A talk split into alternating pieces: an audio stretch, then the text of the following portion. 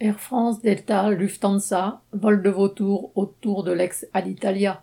Le groupe Air France KLM, faisant équipe avec la compagnie aérienne américaine Delta et Virgin Atlantic, vient de déclarer officiellement son intention d'acquérir une participation majoritaire dans ITA Airways qui a succédé à Alitalia. En effet, le gouvernement italien vient de lancer la privatisation d'ITA.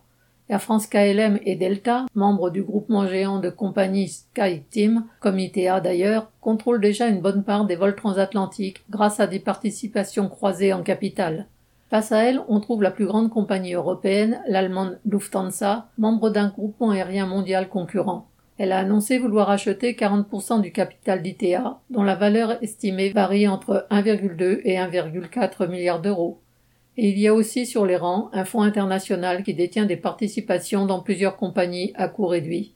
Les compagnies aériennes se livrent à une concurrence au couteau pour accroître leur taille et mettre la main sur la plus grosse part de cet immense gâteau qu'est le trafic aérien mondial.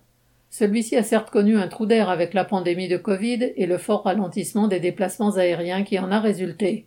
Mais cette situation ne durera pas éternellement, et les capitalistes qui contrôlent les compagnies, les aéroports, les multiples services qui en dépendent et la construction d'avions à l'échelle mondiale, tablent sur une reprise rapide de la progression du trafic aérien.